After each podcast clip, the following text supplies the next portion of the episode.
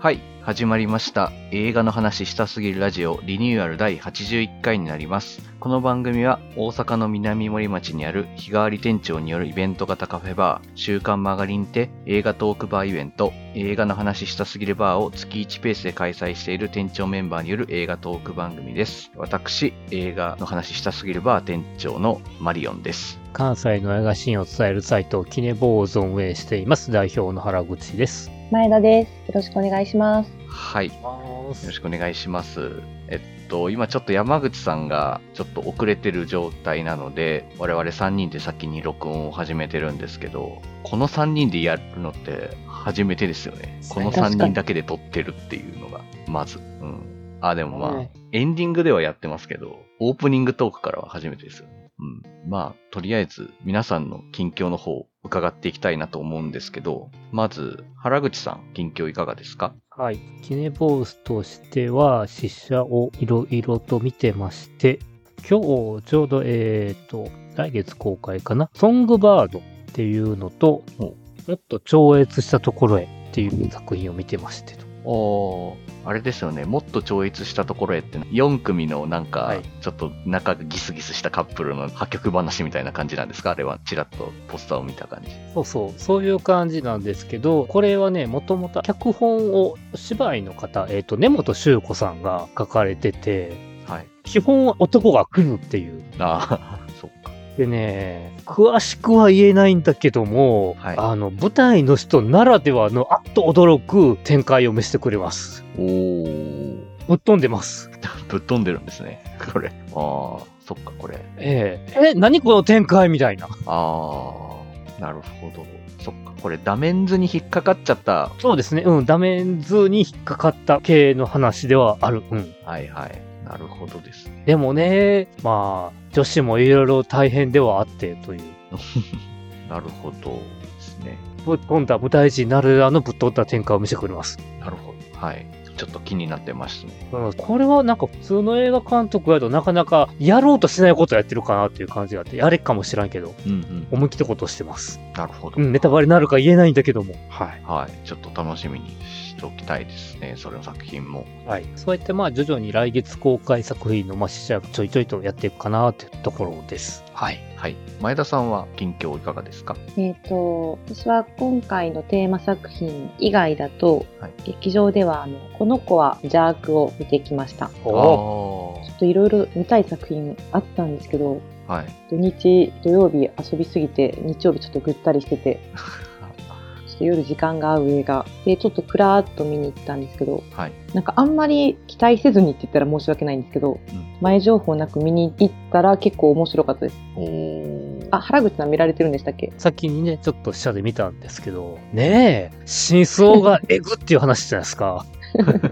そうなんですよ。マリオンさんは見てる僕見てないんですけど、うん。ね、評判は結構いい感じのが流れてきたりしてたので、ちょっと気になってはいたんですけど。ねえぐって話で、タイトルってこの意味なんていうゾワッとする感じやってんけへど。ーそうなんです。そう、結構ネタバレ現金系なので、ああ、そうなんですね。あんまり予備知識入れずに見た方がいいのかなとは思うんですけど、はい。結構なんか怖かったですあ。ゾクッとする感じというか。ちゃんと怖いんですね。ちょっとそういう意味で。ああ。うん。なんか、家族怖い系なんかなって思ってましたけど、勝手に。うん。うんうんなんかまあホラーっていうよりかは、ちょっと世にも奇妙な物語系の話ではあるんですけど、うーん。 はい。でもなんかしっかりゾッとさせてくれて、フラッと行っていい映画が見れたらいいなと思いました。なるほど。これは見た人の感想でいくと、真相が分かって2回目見るとさらに怖いっていう感じがあって。ええああ。うんうめっちゃ気になるな。ん、 めっちゃ気になるな。ぜひ。ここまでなんか、ネタバレ現金で怖かったなんて言われると、めっちゃ気になりますね。ネタバレ現金というか、結構途中までは、まあ予定調和な感じで進んでいくんですけど、うん。まあしっかりこう、オチをつけてくれてるっていう感じですね。うん。なるほど。これもちょっと気になってはいたので、時間見つけて見に行けたら見に行きたいですね、僕も。以上ですかね。はい、そんな感じです。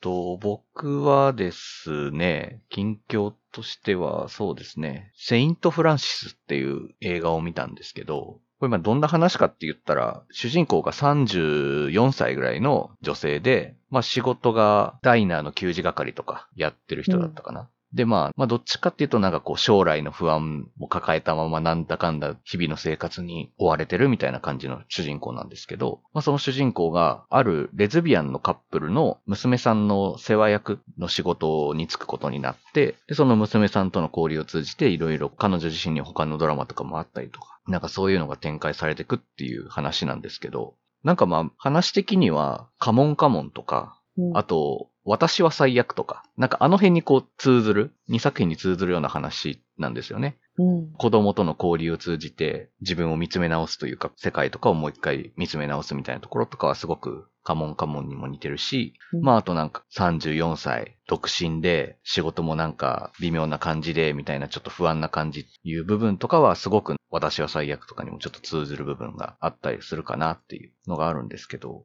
まあ、そこになんか結構、この映画ちょっと違うなって思うのが、結構なんかこの生理とか、あと中絶とか、なんかそういったあんまり映画ではちゃんと描いてこなかったものを結構当たり前のような形で描いてくれてるっていうところがあって、まあ、主人公が中絶することになるんですけど、うんそこもなんか結構大ごとみたいな感じに描くんじゃなくて、なんかちゃんと中絶するからみたいになって、ちゃんとパートナーとも話し合いをしてとか、じゃあその後どうしましょうかみたいなのとか結構フランクな感じで話が進んでいくんですよね。なんかそういった部分が結構リアルにちゃんと切り取られてて、なんかこれはやっぱりカモンカモンとか私は最悪でも描けてなかった部分というか、そこまでちゃんと描いた上で同じようなテーマを扱えてるっていうのがなんかすごいなって思って。ちょっと実在感も込みで結構すごくいいなというか、まあそれをしかもさらっとやってのけてるっていうのが結構すごいなって思って、ねえなかなかこれはちょっと面白かったです。なんかカモンカモンと私は最悪は私の中でこう評価が、まうん。真っ二つですよねっていうか全然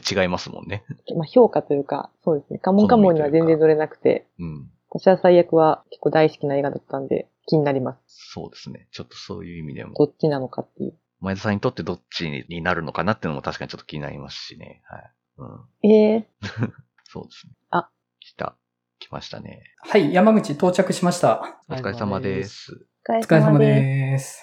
皆さんの近況も終わった感じってことですよね。